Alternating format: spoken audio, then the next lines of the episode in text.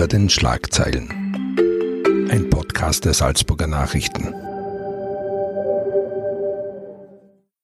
Guten Tag, mein Name ist Marens Mettener und ich darf Sie herzlich bei einer neuen Folge des Podcasts Hinter den Schlagzeilen begrüßen. In diesem Podcast gibt die Redaktion der Salzburger Nachrichten Einblick in ihre Arbeit und in regelmäßigen Abständen berichten hier Kollegen von ihren Recherchen. Wir melden uns hier aus der Redaktion, deshalb bitte ich, die etwaigen Störgeräusche im Hintergrund zu entschuldigen. Wir befinden uns noch mitten in der Produktion für die morgige Ausgabe. Interviews zu führen gehört einfach zum Job des Journalisten. Täglich sprechen wir mit Politikern, Künstlern, Sportlern oder anderen Berufsgruppen, immer auf der Suche nach einer guten Geschichte. Doch es gibt Gespräche, die dann doch herausstechen. Etwa, wenn man exklusiv jemanden vor das Mikrofon bekommt, der sich eigentlich von der medialen Bühne zurückgezogen hat und mit Medien nichts mehr zu tun haben will. Unser Kulturredakteur Bernhard Flier tippt gerade ein solches besonderes Gespräch ab, das er mit einem der meist bejubelten und gleichzeitig umstrittenen Kulturschaffenden unseres Landes geführt hat, mit Peter Handke. In dieser Folge hinter den Schlagzeilen erzählt uns Bernhard Flier, wie man jemanden interviewt, der eigentlich den Medien nicht mehr die Tür öffnet. Warum ihn der Musikgeschmack Handkes mehr interessiert als der Nobelpreis und was er von dem siebenstündigen Besuch in Handkes Haus bei Paris mitgenommen hat. Servus Bernhard. Marian, servus. Bernhard, du hast äh, am 15. November eine für dich, äh, glaube ich, auch sehr spannende Begegnung gehabt, obwohl du schon länger Kulturredakteur bei den SN bist. Du hast Peter Handke interviewt in der Nähe von Paris. Ähm, die Artikel dazu werden jetzt im Wochentakt erscheinen. Ähm, du hast es gemacht, obwohl eigentlich Handke kurz davor angekündigt hat, äh, mit Medien nicht mehr sprechen zu wollen. Mir liegt die Frage auf der Zunge, äh, wie ist Handke?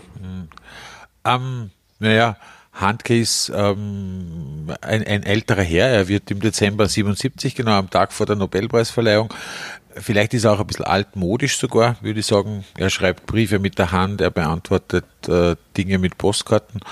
Mhm. Ähm, und so vom, vom, vom Eindruck her, was sicher stimmt, ist, dass er stur ist wahrscheinlich. Mhm. In vielerlei Hinsicht. Was aber gleichzeitig auch heißt, dass er konsequent ist. Und, und was auf jeden Fall stimmt, ist, ist, der Mann ist von Literatur durchdrungen, auch, auch wenn er, wenn er redet. Mhm. Das kann man schon so sagen, ja. Kannst du vielleicht kurz beschreiben, wie du dorthin gekommen bist, also wie du ihn angetroffen hast? Wo wohnt er? Um, um, also Peter Handke wohnt schon seit, glaube ich, mittlerweile seit 30 Jahren äh, in Chaville. Das ist ein, ein kleiner Ort äh, südwestlich von Paris. So ein Vorort wächst mittlerweile alles zusammen. Mhm. Und hinkommt man dort am besten mit dem, mit dem Vorortzug. Da fährt man wirklich vom Zentrum in Paris hinaus in die, in die Wälder fast, weil, mhm. weil hinter seinem Haus beginnt gleich ein, ein, ein schöner Garten. Ähm, ja, da wohnt er seit 30 Jahren. Er war schon in die 70er Jahre auch mal dort und hat dann vor, glaube ich, 30 Jahren ist er in dieses Haus gezogen und, und, und lebt dort seither. Mhm. Wie, wie, kann, wie würdest du sein Zuhause so beschreiben? Wie, man kennt ja so ein paar Bilder, das schaut alles sehr wildromantisch aus. Er erzählt ja manchmal von seinen Wäldern, wo er dann die Pilze sucht. Äh, ist das wirklich so, wie man ja, es ist, vorstellt? Es ist tatsächlich so, also hat er ja, genau, es ist, es ist tatsächlich verwunschen. Man tritt durch ein, durch ein Gartentor ein, das, man, das vielleicht viele gesehen haben, wie, wie er den Nobelpreis gekriegt hat. Und dann, dann steht man in einem Garten, der, der wild ist, wirklich wild, und zwar im, im schönsten Sinne wild. Es wuchert, es wächst alles. Mhm. Äh, die Bäume umgeben das Grundstück und, und das ist ein altes Haus, in dem er umgeben von, von Büchern wohnt. Ähm, schaut nicht aus wie in einem IKEA-Katalog, sondern tatsächlich so wie in einem Haus, wo, wo jemand lebt, der kreativ arbeitet. Es mhm. liegen Bücher herum, es ist viel, ähm, viel Kunstmaterial und viele seiner Fundstücke, die er dann von seinen Waldspaziergängen, glaube ich, mitbringt, liegt auch herum, ja. Mhm. Wie hast du ihn angetroffen? Also, um, ich, war leider, ich war leider sozusagen sieben Minuten zu früh. Also wir haben ausgemacht, wir treffen uns Mittag. Ich war ein bisschen früher dort, weil ich, weil ich eigentlich zu Fuß hingehen wollte. Dann wollte man das, habe nicht genau gewusst, wie, wie komme ich dorthin vom Bahnhof. Da fährt man mit dem Vorsteher und habe mir das angeschaut. War dann viel zu früh dort, habe mir dann einen Kaffee gekauft, bin dann äh, um zehn vor zwölf im Garten aufgetaucht und da war niemand. Im Vorhaus äh, brannte das Licht Äh, ich habe angeklopft, angeläutet, war keiner da. Ich gedacht, ne, warte ich halt und dann ein paar Minuten später ist das Gartentor aufgegangen und dann ist äh, Peter Handke so hereingeschlurft. Es hat furchtbar geschüttet an dem Tag. Er ist mit so einem langen Mantel gekommen, so einen Schlapphut aufgehabt mhm. und der kam gerade vom Markt und vom Schuster. Mhm. Und äh, der erste Satz war dann, ah, Sie sind schon da. Und dann haben wir Genau, dann musste er noch einmal weg. Er ja. musste noch mal weg kurz, weil er einen Brief aufgeben musste noch und hat mich zurückgelassen, allein in seinem Garten mit mhm. der aktuellen Ausgabe von der französischen Sportsitzung L'Equipe, die er sich gerade gekauft gehabt, gehabt hat. Okay. Äh, er ist ja im Moment äh, nicht sehr gut auf Journalisten zu sprechen. Hat er dich trotzdem freundlich empfangen? Ja, Oder? Äh, ich war ja angekündigt, ich bin ja nicht einfach wild dorthin gegangen, ja. wie die, wie die, und es war sehr super freundlich. Also es war überhaupt kein, er ist glaube ich auch weil du vorgefragt hast, wie er ist. Ich glaube, er ist ja. auch ein sehr gast, eigentlich ein sehr gastfreundlicher Mensch. Also ich glaube schon, das war ganz unproblematisch. Mhm. Ja. Kommen wir vielleicht gleich zu dem Umgang mit den, mit den, mit den Medien. Wie interviewt man jemanden, der mit den Medien eigentlich nichts mehr zu tun haben will? Es hat ja vor ein paar Wochen diesen Eklat gegeben, äh, dass er vor laufender Kamera ein Interview abgebrochen hat hat, äh, weil er äh, gefragt wurde nach seiner, nach seiner Position zu Serbien und zum ehemaligen Jugoslawien. Mhm, ja. Ähm, und ja, das war wie hat er eigentlich ja alles, genau. alles, alles abgebrochen und abgesagt. Äh, wie, wie geht man da vor? Ich, glaube, dass der große Unterschied der ist, dass äh, er wusste, dass ich komme. Und wenn er, glaube ich, wenn jemand überhaupt beweist, dass einer kommt und was fragen möchte, dann ist es schon mal leichter. Mhm. Ich, Peter Handke tut sich, das ist in, war ja nicht das einzige Mal, dass er äh, vor laufender Kamera einen, einen Wutausbruch oder einen Grantausbruch gehabt hat da in, mhm. in, in Griffen. Er tut sich sehr schwer, wenn er, glaube ich, konfrontiert ist mit so einer, mit so einer Menge von Menschen, von denen er überhaupt nicht weiß, kennen die, was ich gearbeitet habe, mhm. ähm, wiss, kennen die meine Literatur. Und, mhm. und das ist tatsächlich, tatsächlich ein Problem, weil ich glaube, weil du, weil du ja gefragt hast, wie interviewt man jemanden? Mhm. Das erste ist, dass man zuhört, eigentlich mhm. bei so jemanden, glaube ich. Und dann ist es schwierig in dieser Situation, dass man da weder als als Anklagender daherkommt, was jetzt genau diese Diskussion um Restjugoslawien in den 90er Jahren betrifft und auch nicht ein Kniefall macht vor diesem, vor diesem Weltliteraturdichter, mhm. der er ja ganz zweifellos ist. Ähm, ich glaube, es ist auch das Wort Interview vielleicht in dem Zusammenhang das Falsche. Es ist mhm. eher so, dass man versuchen muss, in ein Gespräch mit ihm zu kommen und mhm. dann wird es interessant. Dann wird wirklich interessant. Wie, dazu kommen wir gleich, aber wie, wie startet man? Du hast ja lange Anreise gehabt. Ich kenne das von ja, mir. Man legt sich ja dann irgendwie so ein paar Sätze zurecht, die man am Anfang irgendwie, wo man so ein bisschen das Eis bricht. Äh, wie, wie, wie, wie bist du naja, das angegangen? Also äh, der, der, der Vorteil war, dass mir diese Hürde, das, ich habe wirklich überlegt, natürlich, weil ich habe dann sieben Tage Zeit gehabt oder eigentlich habe ich ja schon jahrelang Zeit sozusagen, mich darauf vorzubereiten in gewisser Weise, aber ähm, ich, ich lange überlegt beim Zugfahren, beim Hinfahren in Paris im Hotel bin ich noch gesessen und habe mir gedacht, hm, weiß ich nicht, weiß ich nicht wollte über die Musik, weil das war der Hauptgrund eigentlich, warum mhm. ich immer mit Peter Handke reden wollte, die Musik in seinen Büchern. Habe mir gedacht, ich fange an, weil es gibt ein neues Van Morrison Album und er hat Van Morrison einmal als seinen Sänger bezeichnet. Mhm. Habe mir gedacht, guter Einstieg. Aber dann hat er mir das quasi abgenommen, indem er mir die L'Equipe in die Hand gedrückt hat, weil am Vortag war nämlich ein Länderspiel, Frankreich mhm. gegen Moldawien und der mhm. Handke ist ein großer Fußballfan. Mhm. Ich kenne mich im Fußball auch halbwegs gut aus und wir haben sozusagen damit gestartet, dass wir eigentlich einmal über den Vorabend geredet haben, wo wir jeweils das Fußballspiel gesehen haben. Das mhm. war dann sozusagen der Einstieg. Mhm. Also und tatsächlich, so wie du sagst, ein bisschen eine lockerere, äh, unter Anführungszeichen so eine Art von lockerere Atmosphäre schaffen, wie man das mhm. sehr oft macht und sowas, mhm. ja. Mhm. mhm. Und äh, wie ist dann das Gespräch verlaufen? Worüber habt ihr dann geredet? Ähm, ja, also, über, du sagst, es war kein Interview im klassischen Sinne, wie, wie ich, ich glaube, ja doch mit der Unterschied Fragen ist, dass man hingefahren. Sicher, man, man, man fährt natürlich mit Fragen hin und, und, und, und ist, ist vorbereitet. Bei mir ist es wirklich so mhm. gewesen, ich hab, war, war vor allem auf ein, auf ein Interview eingestellt, in dem ich viel über die Musik reden wollte. Dann kam mir der Nobelpreis quasi ein bisschen dazwischen sozusagen. und natürlich die dann aufkeimende Diskussion wieder um seine Haltung in Restjugoslawien in den 90er Jahren, die äh, teilweise problematische Auftritte. Wir haben über das haben wir geredet, also wir haben über den Nobelpreis natürlich geredet, mhm. was das bedeutet. Wir haben ähm, über Wut und Hass geredet und über Ärger, den man hat. Vor allem auch und das war mir dann eigentlich wichtig, das hat sich im Laufe des Gesprächs herausgestellt, über die Position, in der man sich da befindet, zwischen auf der einen Seite ich sage es jetzt einmal ganz bewusst so, als Arschloch, das sich irgendwo hingestellt hat, weil das sagt mhm. er selber auch manchmal über sich, von sich irgendwo hingestellt mhm. hat, von sich, wo, wo man nicht mehr hin, wo man, wo man nicht mehr auskommt, und auf der anderen Seite der unumstritten große Weltliterat.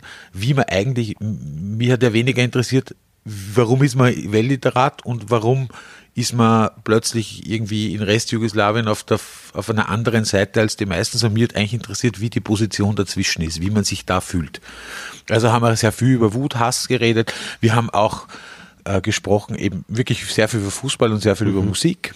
Ähm, und natürlich über, über, über viele Dinge in, in, in seiner Literatur, auch über das, wie er schreibt, wie mhm. man schreibt. Ja. War aber eben kein klassisches Interview.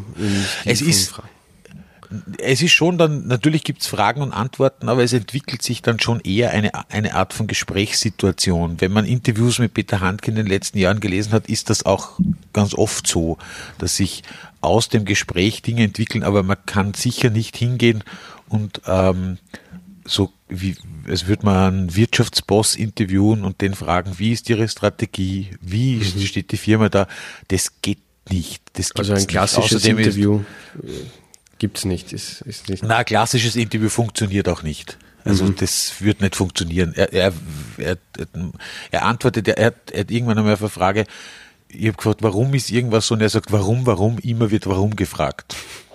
Ja. Das ist natürlich für einen Journalisten eher unbefriedigend. Antwort. Eher, eher unbefriedigend, aber für wen, für wen der, der eigentlich versucht, durchaus, und das ist sicher ähm, ein Ziel gewesen, mit dem ich mhm. gefahren bin, zu versuchen, ein bisschen hinter die Fassade zum einen des, des vergötterten Literaten und zum anderen des, des verdammten äh, äh, Rest-Jugoslawien-Verteidigers mhm ein bisschen hinter die Fassade zu schauen, mhm. eher was sozusagen mit dem wirklich blöden Wort, aber irgendwie was Menschliches irgendwie mhm. herauszufinden. Mhm. Und das, glaube ich, ist in vielerlei, vielerlei Hinsicht ganz gut gelungen. Ja. Mhm. Und äh, was ist er für ein Gesprächspartner? Ist er auch jemand, der selbst neugierig ist und, und nachfragt? Oder? Ja, er fragt sehr viel. Mhm. Tatsächlich. Also er fragt dann schon nach und sagt, wie sehen, wie sehen Sie denn das? Wie, wie beurteilen Sie denn die Situation? Mhm. War, woher, woher kommt denn die Idee, dass sie das überhaupt so betrachten. Also er ist auf, sehr aufmerksam, sehr mhm. aufmerksam und sehr ähm, durchaus zwischendurch durchaus schroff, ähm, um nicht zu sagen wütend. Er hat, glaube ich, irgendwann einmal gesagt, jetzt lassen Sie mich damit in Ruhe, damit machen Sie mich ja wütend. Was in einem klassischen politischen Interview vielleicht ein Problem ja. ist, was in ja. so einem Gespräch natürlich gar nicht so schlecht ist, weil dann geht es weiter. Dann kann man sagen, na, ich will Sie doch nicht wütend machen, mhm. wir reden wir doch so weiter. Also so, ja. Mhm. Wie lange hat das Ganze gedauert? Ja, wir sind, glaube ich, so den ganzen Nachmittag, ich glaube insgesamt waren es so sechs, sechseinhalb, sieben Stunden ungefähr, die wir gemeinsam verbrachten, von denen ungefähr fünf Stunden, glaube ich, am Band, am Band aufgenommen sind, weil wir mhm. sind dann zwischendurch mal, also war halt vorher ein bisschen geplaudere, was noch nicht aufgenommen ist, aber mhm. ziemlich lang, ja. Was, was macht man so sechs, sieben Stunden lang äh, außer reden? Äh, Kaffee ja, trinken Kaffee, nebenbei? Kaffee, oder? Genau, Kaffee trinken nebenbei und dann war gleich am Anfang mal klar, dass wir in einer Stunde oder eineinhalb Stunden essen gehen müssen, weil Peter Handke wollte essen gehen. Ich habe gesagt, ja, gehen wir essen. Mhm. Ähm, er hat mir dann sozusagen auf dem Weg in, das, in den Ort hinein, das ist so ein wirklich kleiner, klein, ganz kleiner Ort, in dem es mhm. eh nicht mehr sehr viel gibt, äh, hat mir ein paar Sachen gesagt. Also, wo man halt ein bisschen Atmosphäre sammeln kann, auch wie er, ist ja interessant, weil wenn, selbst wenn er auf der Straße mit einem geht, hat man das Gefühl, man geht da mit dem Dichter, der mhm. alles auf dieser Welt zur Literatur immer versucht zu mhm. machen. Wir haben dann ein bisschen geredet noch über, über nächstes Jahr, weil er in Salzburg, das ist jetzt für die Gespräche nicht so interessant gewesen, die wir veröffentlichen, aber weil er nächstes Jahr in Salzburg eine Uraufführung mhm. hat, also mhm. gibt schon so ein bisschen Plauderei dann, dann nebenbei mhm. auch. Ja. Und wieso genau. lebt er dort? Also wieso hat er sich diesen Platz ausgesucht? Ähm, er hat mir erzählt, dass er, er war ja schon in den 70er Jahren in Paris, er ist ja, nachdem er so als Popstar der Literatur in den 60er, mhm. frühen 70er Jahren extrem viel auf Reisen gewesen, hat er wirklich, glaube ich, ziemlich so die ganze Welt bereist und gesehen und ist dann irgendwie in Paris gelandet. Warum in den 70ern, weiß ich nicht genau. Mhm. Und mir erzählt, er hat damals schon dieses Haus gekannt, weil er in der Nähe gewohnt hat. Und als er dann nach seinen Salzburg-Jahren äh, von 79 bis 87 war er in Salzburg und da ist er dann aufgebrochen, dann war er noch eine Zeit unterwegs, ähm, äh, reisend und als er dann wieder sozusagen unter Anführungszeichen sesshaft werden wollte, ist er dorthin und hat dieses Haus, hat sich dieses, äh, ist in dieses Haus eingezogen. Damals mit Frau und, und dann sehr früh mit einem Kind. Die mhm. leben mittlerweile nicht mehr dort, die leben mhm. mittlerweile in der Stadt und er ist dort allein. Ja. Und ist auch wirklich Hausmann ja. Dort. Ja, ja, ja, ja. Stickt, kocht, äh, hat, hat, ich davon gehe aus, also das habe ich nicht gesehen, er hat nicht gekocht für mich, aber, und, aber, aber er führt da das Haus. Wobei ich schon, also es ist, wir haben, wir haben, wenn du gefragt hast, da, über was redet man so, irgendwie sind mhm. wir dann, er hat mir das Haus ein bisschen gezeigt und da war noch ein der hat gesagt, das war das Kinderzimmer und dann haben wir ein bisschen über die Kinder, über Kinder geredet und dann hat er ihm gesagt, dass eben die Familie, also das sind, die wohnen getrennt, aber man sieht sich irgendwie, glaube ich, fünfmal in der Woche ungefähr mhm. und die Tochter ist auch immer wieder da, seine Frau ist eine Schauspielerin. Ähm, also er, er lebt dort, glaube ich, deshalb so alleine, weil er es für sein Schriftstellerleben äh, braucht. Das mhm. hat er auch gesagt. Er braucht völlige Ruhe Mhm. Und die, er schreibt ich glaube, mit Hand, glaube ich, oder? Also, ja, seit mhm. vielen Jahren. Ja, er hat früher schon mit Schreibmaschine geschrieben, aber mittlerweile sagt er, er schreibt alles mit Bleistift und Radiergummi. Ja.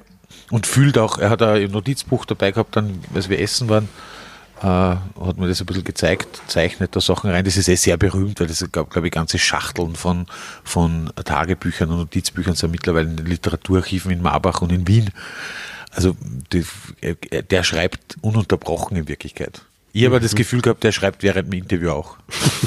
so, oder während dem Gespräch auch. Wer weiß, ja. was ich da wieder im nächsten Handgeroman finde. Nein, nein, nein, bitte Besuch. nicht. Nein, bitte nicht. Das muss nicht. So.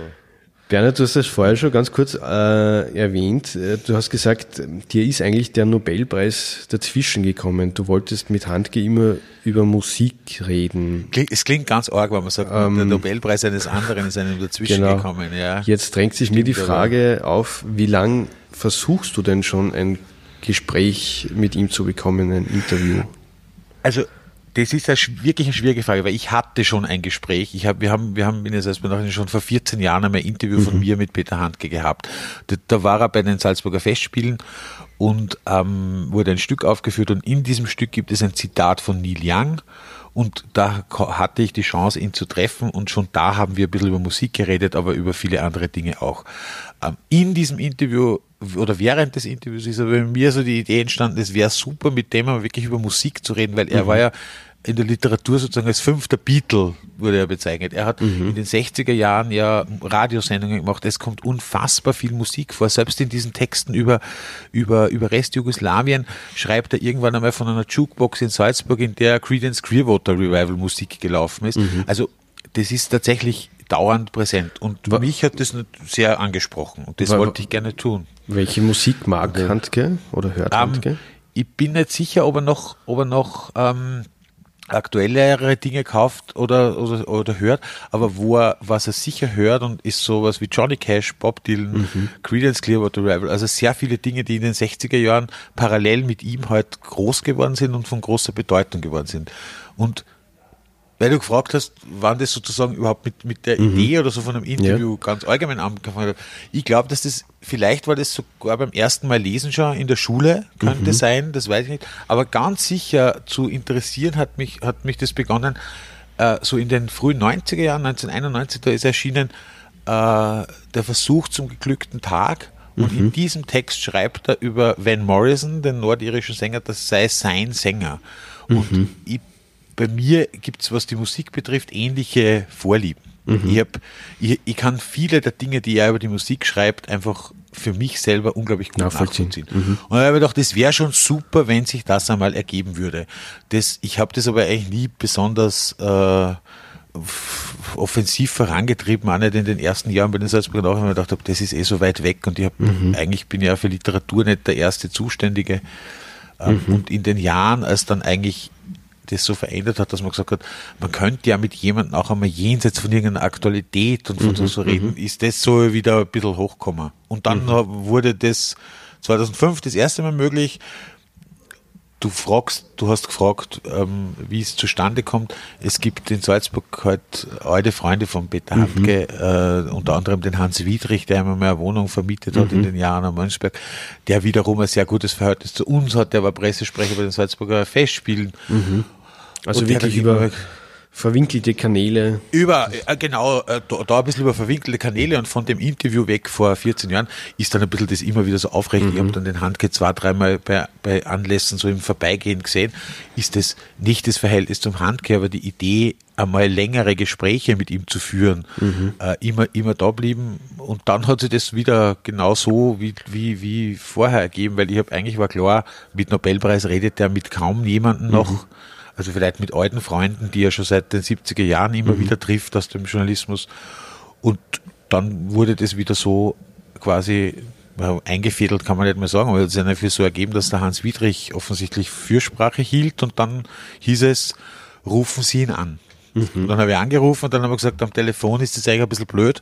Und mhm. er gesagt, dann hat er gesagt, ja, dann kommen Sie halt nach Paris. Mhm. Und dann kam ich nach Paris. Also und es hat ja. Warum glaubst du, er hat ja eben groß angekündigt, er will von Medien mehr oder weniger nichts mehr wissen. Warum hat er dann doch mit uns oder mit, eben mit dir gesprochen?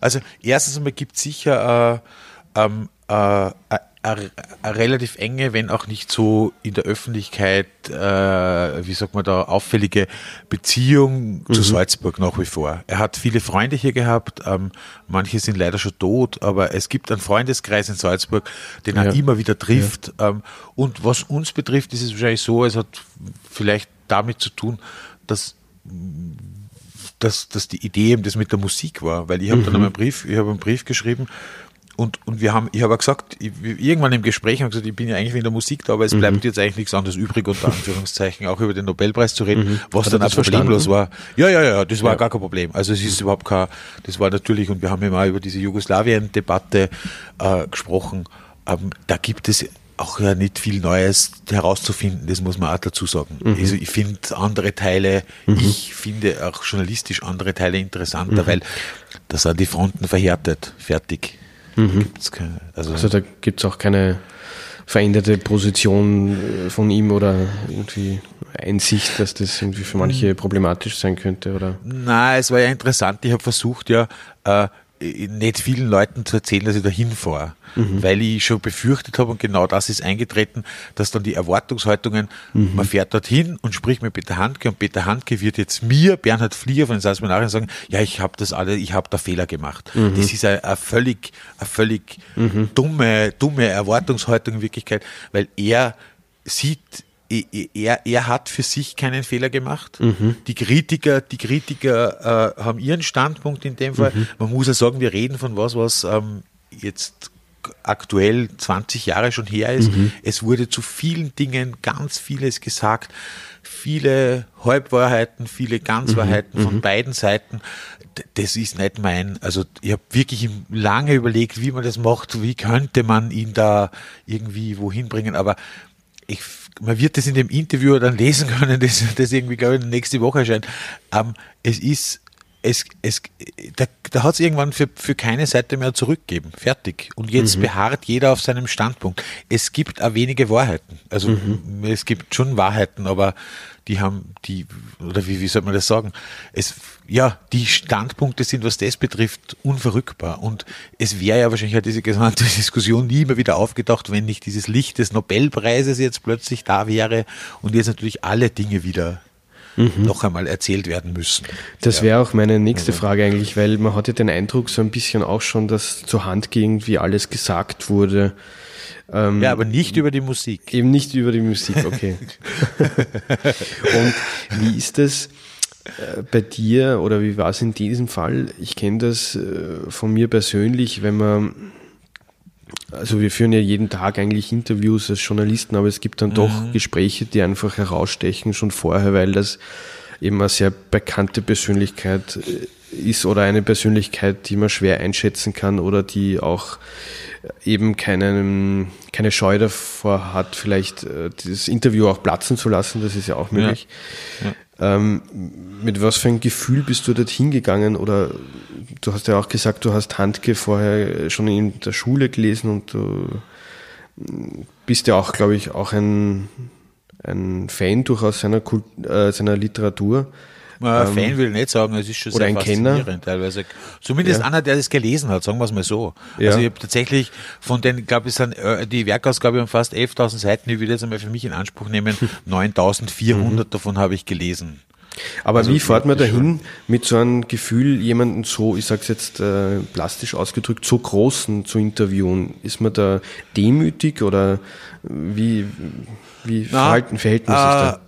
Äh, keinen Kniefall, keine Demut, ganz mhm. normal, als würdest du tatsächlich einen völlig normal, also das, klingt wirklich blöd, mhm. äh, aber begegnet einfach jemanden, der äh, der literarisch Großes geleistet hat, aber mhm.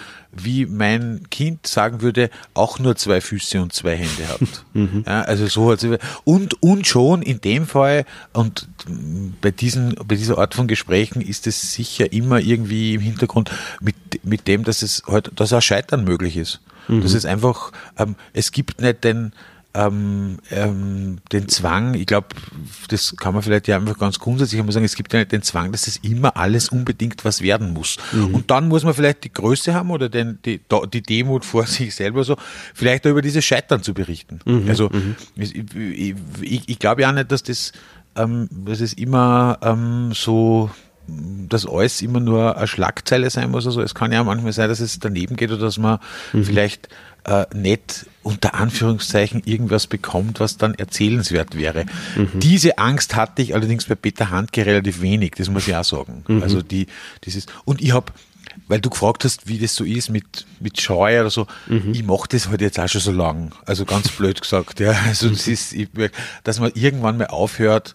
Ähm, und ich habe das Glück gehabt, muss man auch sagen, in dem, in dem, in dem Beruf, dass ich, dass ich, das muss man wirklich sagen, wir sind da eine Zeitung, die die ermöglicht, dass man jenseits von brutaler Aktualität und von unbedingt und morgen wieder das Neue einfach sehr oft, gerade in der Kulturredaktion, die Möglichkeit hat, ein bisschen hintergründigere Interviews oder Gespräche, mhm. wie es ich eigentlich nennen, machen zu können. Und dann kann man sich das eine oder andere erfüllen, von dem man denkt, ah, das würde ich eigentlich gerne mal machen. Ich würde gerne mal mit dem oder dem reden. Mhm. Ähm, und das habe ich in dem Fall war es, war es einfach so. Also war, war der Ansatz der, dass man, darum sage ich ein bisschen, der Nobelpreis dazwischen gekommen wäre, jetzt kriegt es natürlich plötzlich eine besondere Aktualität. Ja. Aber ich habe mich versucht, von dem nicht besonders äh, beeindruckend betreiben und beeindrucken ja. zu lassen. Ne? Weil du das vorher so gesagt hast, auch das Scheitern gehört ja da dazu, gerade bei solchen exzentrischen Geistern. Ähm, war das Gespräch vielleicht manchmal kurz davor, irgendwie abgebrochen zu werden? Oder war das eigentlich Nein, doch, ja? abgebrochen, abgebrochen gar nicht zu werden, sondern eher so, dass man, man hat, man hat natürlich den Vorteil, man sitzt in dem Wohnzimmer von mhm. dem. Ne? Also am Telefon wäre es vielleicht anders mhm. gewesen. Das kann ja. sein. Uh, und man kann natürlich manche Situationen ein bisschen abfedern, aber es ist eher so, dass der Peter Handke dann dazu neigt, einfach keine Antwort oder Antwort zu geben, die relativ unbrauchbar ist und dann fragt man nur mal nach, dann ist sie wieder unbrauchbar und dann versucht man die Kurve zu kriegen, vielleicht in irgendeine andere Richtung. Mhm. Also es war nicht so, dass er ähm, äh, der dass, dass, dass man das Gefühl gehabt hat, oh Gott, im, oh Gott im Himmel, bei der nächsten Frage kriege ich mhm. keinen zweiten Kaffee mehr. So ist es nicht. So ist es nicht. Und so ist der, so, so wirkt er auf mich zumindest, also wie wir uns begegnen, also wirkt er gar nicht so, als würde das so machen. Ich glaube, dass ihn tatsächlich aufregt, wenn Leute kommen, die sein Werk nicht kennen, mhm. die sich nicht mit diesem Werk beschäftigen, mhm. weil mhm. alles in, in, in, in seinem Leben hat mit Literatur zu tun. Das mhm. ist alles das ist, ähm, das ist vielleicht wirklich ein bisschen schwer zu erklären, aber es ist so. Es ist, und wenn man, wenn man natürlich aus dem Werk dann dort und da ein Sätzchen hat und, und, und, und, und, und, und, und man weiß, was in den Büchern steht, ist es einfacher. Das mhm. muss man schon sagen. Es ist sicher einfacher, als, als würde man jetzt einen, einen Kollegen aus der Chronikredaktion hinschicken, der jetzt nur sagt, wie finden Sie den Nobelpreis und ist das schön für Sie und mhm. was war damit, mhm. was war damit Restjugoslawien, dann wird es problematisch. Mhm. Wenn das Ganze in einem anderen und das ist vielleicht der Vorteil. Das war vielleicht, ist vielleicht mein Vorteil und der von andere Kollegen, die, die, die dort vielleicht hinfahren können und die das Werk kennen. Ich kann mir mit dem auch theoretisch über ein, zwei seiner Bücher ausschließlich mhm, unterhalten. Mhm. Würde aber wahrscheinlich ein bisschen langweilig werden, muss man auch sagen. Wird dann ein bisschen fad. Wenn man nur was, über ein Buch redet, ist, ja. Was hat dich denn jetzt da im Rückblick überrascht, jetzt was du ein paar Tage Zeit ah, hast, drüber Ja, das kann ich super sagen, weil wir jetzt ja schon zweimal drüber geredet haben, dass er sich bei Kaffee auskennt. äh, wirklich, das, das hat mir wirklich, da, damit habe ich nicht gerechnet. Jeder weiß, dass der dass Handke so ein Schwammerl-Experte äh, mhm. ist und wir haben natürlich kurz über Pilzexperten, kurz über Pilze geredet, weil ich kenne mich da genau überhaupt nicht aus und habe hab dann gemeint, äh, ich kenne den Steinbild auf jeden Fall, sagt er, nein, nein, nein, auch da muss man aufpassen. also, aber was interessant war, war, im Café, weil er hat dann, er hat gefragt, ob er einen Kaffee haben will. Und ich gesagt, ja gerne. Und dann hat er gleich verschiedene äh, Kaffeesorten aus verschiedenen Ländern aufgezählt, die er jetzt alle kredenzen könnte. Mhm. Und ich war dann leicht überfordert und habe gesagt, bolivianisch, weil das ist politisch gerade interessant. Das war dann mein Argument dafür, das mhm. bolivianischen Kaffee. Aber das, das war wirklich überraschend. Und das andere ähm, Überraschende war eigentlich die die, sozusagen die, die, die Ansichtigkeit oder die selber, wie sollte man sagen, dass man selbst erlebt hat, dass dort wirklich manche Dinge so sind, wie sie einem über viele Jahre erzählt wurden. Also der mhm. Garten, wie du das jetzt auch vorher gesagt hast, der Garten, äh, dieses Haus, diese Bücher, die herum sind, weil ich habe mir gedacht, ja, eh, äh, wahrscheinlich so klischeehaft. Aber nein, der man, ist tatsächlich. Man, man so stellt sich sehr fantastisch vor, oder? So ein bisschen eine eigene Welt. Stimmt das? Also ich würde, wenn ich, wenn ich, ja, ja, ja, es ist, es, es ist wahrscheinlich das, was, was viele Menschen tatsächlich unter dem Bild von so einer Dichterwelt, von mhm. so einer, also mhm. ich, und ich rede jetzt nicht von der Welt wirklich rundum, sondern wirklich nur von dem Haus und wie er lebt, mhm. Äh, wie man sich das vorstellt. Vielleicht, vielleicht ähm, auch wie ich es mir als 15-Jähriger vorgestellt hätte, dass man sein müsste, wenn man Dichter ist oder so. Da, dann, dann ist man dort tatsächlich in einem, in einem, in einem Raum, bewegt mhm. sich in einer Umgebung, die dem sehr entspricht. Ja. So Wo wahrscheinlich äh, auch sehr viel äh, analog ist, oder? Also sehr. Ja, ich habe eh vorher gesagt, äh, ja, ja, ich habe vorher gesagt, weil du mich gefragt hast, wie er ist. Also altmodisch ist, ist, ist und das meine ich jetzt gar nicht, gar nicht im negativen ja, Sinn. Ja. Ähm, er, er, hat, er hat mir ein bisschen erzählt vom Handy, wo er mit dem Smartphone so gescheitert ist und dann geschimpft gekriegt hat, weil er sich so große Roaming-Gebühren gehabt hat. Und das lässt er einfach alles. Mhm. Ich finde das, ich find das ja ähm, gar nicht so, so, so, so, so, so schlecht, weil wir reden ja alle von Verzicht. Mhm. Bei ihm ist, glaube ich, er hat einfach irgendwann mal aufgehört, ja, großartig damit zu beschäftigen. Er hat ein Handy, er kann telefonieren, aber er, das reicht für, für den. Also, ja. er schreibt da Briefe miteinander, habe ich vorher gesagt, nach wie mhm. vor. Und, und, und das kann man jetzt als altmodisch sagen, aber der ist, er ist halt auch alt. Also, mhm. muss man auch sagen, er ist weil du vorher die Musik angesprochen hast, habt ihr Musik gehört gemeinsam? Na, Musik gehört haben wir nicht, weil das geht nicht, weil, man nämlich, weil er nämlich, er hat keinen Plattenspieler mehr und den Ghetto Blaster, der ist irgendwo weit hinten gestanden und das geht auch nicht, weil wir ähm, ja reden wollten. Andererseits ja. die Musik, über die wir gesprochen haben, ja die braucht man gar nicht anhören, weil die hat, die, die, haben, Kopf. die haben wir im Kopf. Also da muss ich ja sagen, da gibt es wahrscheinlich schon eine gewisse mhm. Verbindung, weil die Lieder, über die wir dann gesprochen haben, das ist was, was mich begleitet schon lange, schon mhm. lange Zeit in meinem Leben und, mhm. wir haben natürlich nur viel, viel länger. Und er hat halt den Vorteil gehabt, dass er wirklich richtig dabei war, als das er ganz aktuell war. Ich habe das als später mhm. Geborener mir ja als erst nachhören müssen. Mhm. Mit welcher Erkenntnis bist du zurückgekommen wieder nach Salzburg? Dass die Hälfte, dass ungefähr die Hälfte der Erwartungen, die mir auf die Schulter gelegt wurden, sind, mhm. äh, ein Blödsinn sind. Und, und, und, und so irgendwie mit, mit, mit dem kann man nicht reden und der redet ja eh nichts und dann mhm. und redet mit dem. Und, da, und dass man einfach ähm, äh, das Zuhören für eine journalistische Arbeit bisweilen wichtiger sein kann als Fragen. Mhm. Das ist was, was ich, das denke ich mir immer wieder, immer wieder, aber dass das Zuhören und daraus das Gespräch weiterzuleiten und daraus die nächste Frage zu stellen, äh, äh, äh, in, in diesen, in diesen Fällen eine sehr gute, sehr gute Methode ist, um Dinge zu hören und Dinge gesagt zu bekommen, die so vielleicht noch nicht gesagt worden sind oder die so vielleicht für die Leser interessant sein können, weil sie nämlich ein bisschen hinter die Oberfläche und hinter die Öffentlichkeitsfassade schauen können und ein bisschen was von diesen Menschen, äh, äh, ein bisschen was von den Menschen klarer machen, weil das ist eigentlich das, was mich interessiert hat. Jenseits dieser großen Diskussionen ein bisschen was von dem, von dem, von dem Typen klarer zu machen. Wie tickt er ein bisschen, wie, wie, wie, wie schaut er auf, auf, auf die Sachen in der Welt? Das hat mich, das, und, und, und, und für das war es, interessant, weil, weil da waren doch einige Sachen dabei, wo man dachte, aha, das ist, so kann man, so kann man da hinschauen und das kann man auch daraus machen. Auch wie man mit seinen eigenen mhm. Dämonen umgeht, weil die hat er zweifelsohne. Ja. Wie viel Text ist da zusammengekommen? Naja, äh, ich glaube, ich habe ich hab das Interview jetzt mal rein einfach runtergetippt, da waren es, glaube ich, 80.000 Zeichen. Und ich glaube, um das, um das umzurechnen, weil du weißt ungefähr, was das bedeutet, aber mhm. umzurechnen für die, die zuhören, also eine Taschenbuchseite hat knapp 1000 Zeichen. Mhm. Also das waren dann sozusagen 80, äh, 80 Taschenbuchseiten, wobei da so muss man sagen, da ist alles runtertippt, was wir gesprochen haben.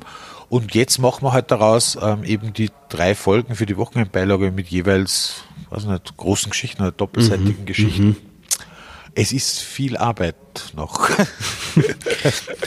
Dann will ich sie gar aber nicht länger ist, auf, aufhalten. Aber es ist auch interessant, weil, weil man sich einfach äh, ein bisschen Zeit hat, sich mal in ein Thema wirklich rein zu vertiefen. Ja. Und ich glaube, dass das auch dann der Qualität gut tut. Mhm. Das, dann hätte, erscheint. Hätte ich noch eine letzte Frage, nach so einem intensiven Nachmittag, wie du ihn äh, am vergangenen Samstag da verbracht hast. Intensiv ist gut, wir haben ja nur geredet. wie, wie, und durchaus eben vielleicht kontroverse Themen diskutiert habt. Wie habt ihr euch verabschiedet? Ähm, er hat mich zum Bahnhof gebracht. Das ist nicht so weit von einem vom Haus. Und, Spaziert. Äh, genau, spaziert durch den Regen. Also hat geschüttet an dem Tag, ganz furchtbar äh, durch den Regen und dann haben wir noch beim Zeitungskiosk hat einmal seinen Zeitungshändler noch vorgestellt, weil das ist genau vom Bahnhof und dann haben wir einfach nur uns die Hand gegeben und haben Wiederschauen gesagt und ich habe glaube ich gesagt, danke für die Zeit und er hat gesagt, ah, danke für die Zeit und dann sind wir so verblieben, dass wir vielleicht im Frühling vor den Festspielen nächstes Jahr äh, uns nochmal dort in Schawil treffen, um über die Festspiele zu reden. Mhm. Bernhard, dann sage ich auch danke fürs Gespräch und danke für die Zeit. Du hast ja, genug bitte. zu tun. Ja, und ja. Auf, auf bald. Alles klar. Danke, Marian. Ciao. Das war ein Podcast der Salzburger Nachrichten. Redaktion Marian Smetana. Wenn Sie mehr wissen wollen, finden Sie uns im Internet unter www.sn.at.